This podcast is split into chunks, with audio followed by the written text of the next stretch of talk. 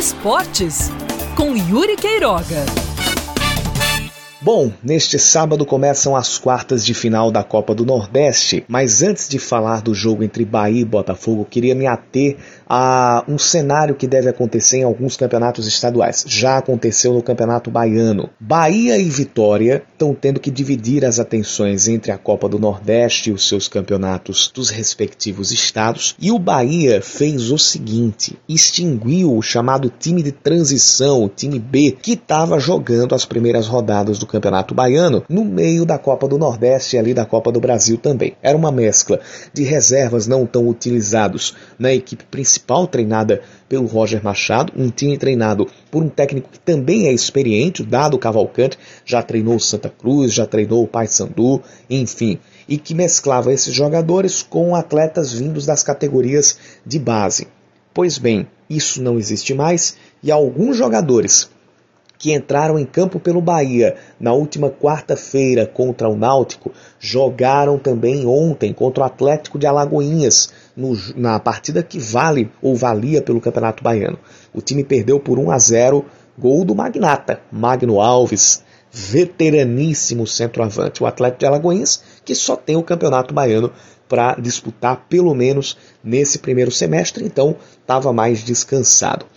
Aí eu fico perguntando, Será que os estados da Bahia, de Sergipe, ou pelo menos os times que estão lá, estão fazendo o certo em jogar as duas competições ao mesmo tempo e colocar alguns atletas para disputarem duas partidas num intervalo de menos de 24 horas?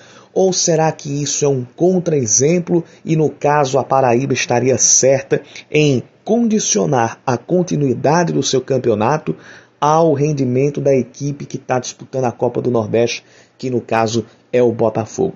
Fica a grande pergunta: a Paraíba estará certa nadando contra a maré ou ela estará errada e os outros estados adotando o certo em dar continuidade às competições de, man de maneira concomitante, mesmo que para isso seja necessário que alguns times, os principais times, façam jogos num intervalo muito curto de tempo o físico dos jogadores, a estrutura dos times e como isso vai se materializar na parte logística vão responder. É preciso sim ter estrutura, é preciso sim ter o devido preparo para conciliar tudo isso. Falando agora a respeito do jogo entre Bahia e Botafogo, desafio duríssimo para o Botafogo principalmente pelo futebol que vem ou não vem apresentando nessa retomada da pandemia do coronavírus. E considerando o jogo que o Bahia fez contra o Náutico, goleando por 4 a 1, eliminando o adversário, mesmo numa condição já confortável, já que a equipe estava classificada, e apresentando intensidade, entrosamento, eficiência no ataque e marcação muito poderosa, esse jogo para o Botafogo vai ser carrego, vai ser novela para o Botafogo conseguir a classificação para as semifinais. Mas é possível. Basta que a equipe saiba neutralizar a marcação e o poderio ofensivo do Bahia e seja mais leve na criação das jogadas. O que o Mauro Fernandes tem a colocar em campo, isso a gente ainda vai saber. O que se sabe é que o Botafogo deve ter a volta dos volantes Wellington César e Everton Heleno, e isso deve fazer com que a marcação ali no meio-campo ela seja um pouco mais eficiente. Não vai ter o Juninho que foi expulso nessa partida, então quem deve fazer a lateral direita de novo é o meia Erivelton improvisado, mas com essas voltas tanto do Wellington quanto do Everton que estavam é, vetados da última rodada por causa de teste positivo para o coronavírus.